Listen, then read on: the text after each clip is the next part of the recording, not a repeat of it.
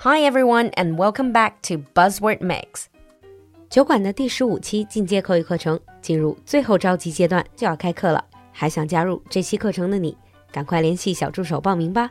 微信是 l u l u x j g，l u l u 就是露露，x j g 是小酒馆的汉语拼音首字母。我们在酒馆等你。Now on with the show. In today's buzzword mix, our buzzword is doxing. While this word might sound a little bit new to you, what it describes is something we're all too familiar with. As our lives are becoming increasingly online, we're sharing more and more information with the world.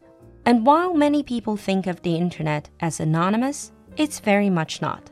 And there are many ways you can be identified online. 相信在听节目的你，一边享受着各种智能设备和线上生活给我们带来的便利，一边也难免会隐隐的担心自己个人信息的安全问题。所以今天的 Buzzword 里，我们就来聊聊这个全民智能化、全民线上时代让人不寒而栗的一个词 ——doxing。Doxing is the act of publicly revealing previously private personal information about an individual or organization usually through the internet. 中文里我们把它叫做网络扒皮或者人肉搜索。The term doxing, D-O-X-I-N-G, comes from the word documents. Doxing 最早来自于 documents 文件这个词。In the 1990s, hacker culture shortened the term to docs, D-O-C-S, and then D-O-X, dox.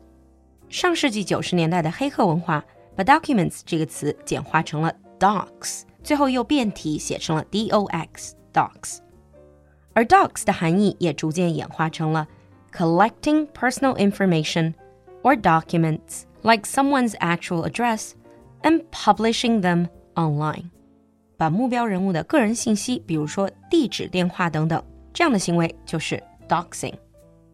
Originally, it was more of a popular term in hacker culture.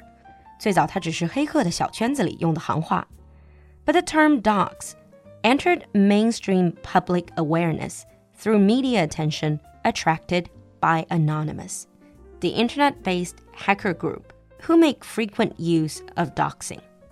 后来这个词被主流媒体给炒热，主要是因为之前我在 Geek Time 这个板块也和 Brad 聊到的 Anonymous。匿名者黑客组织，这也是全世界最大的黑客组织。For example, in 2011, Anonymous exposed detailed information of 7,000 law enforcement members in response to investigations into hacking activities. 比如，2011年，因为执法部门开始调查黑客行为，所以匿名者组织就对七千个执法部门的工作人员进行了网络扒皮，公布了他们的个人信息。Today, Doxing means publishing someone's information online without their permission. It can also apply specifically to uncovering the real person behind an anonymous username and exposing that person's real identity online. But why do people do it? Doxing may be carried out for various reasons.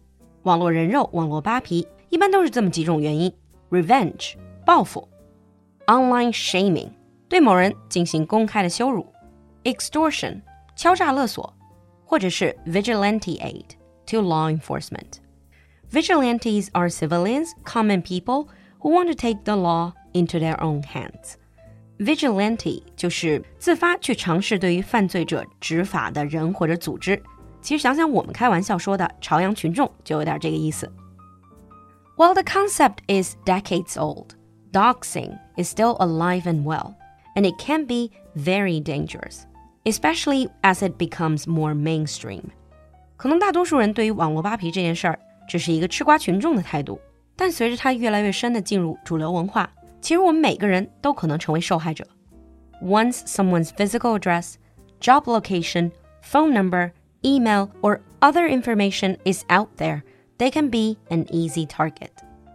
Doxing attacks range from the relatively harmless, such as fake mail signups or food deliveries, to the far more dangerous, like harassing someone's family, threats, and other forms of cyberbullying。而网络扒皮随后引来的攻击，可能会迅速从垃圾邮件、骚扰信息上升到对目标人物的家人、朋友的威胁和骚扰等等一系列的网络霸凌行为。How does doxing actually work? Doxers 就是这些对别人进行网络扒皮的这些人。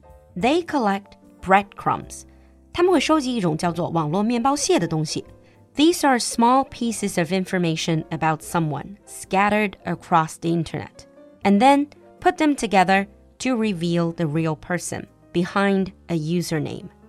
These breadcrumbs can include the target's name, address, email address, phone number, and more.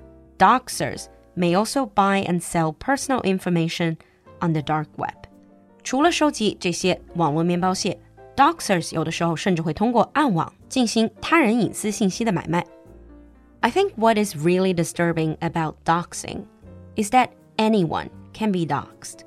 And in this day and age, as long as you use some smart devices, you're leaving breadcrumbs everywhere on the internet.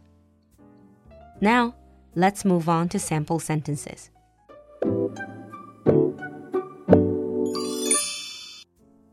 Sample 1 Doxing is a type of cyber attack that involves disclosing the real identity of an internet user. Doxing is a type of cyber attack that involves disclosing the real identity of an internet user. Sample 2 Doxers usually can get juicy information about you through social media accounts. Doxers usually can get juicy information about you through social media accounts. 你听懂了吗？关注公众号“露露的英文小酒馆”来获取更多拓展内容。So have you or has any of your friends ever been doxed? 期待你的分享，我们下期见。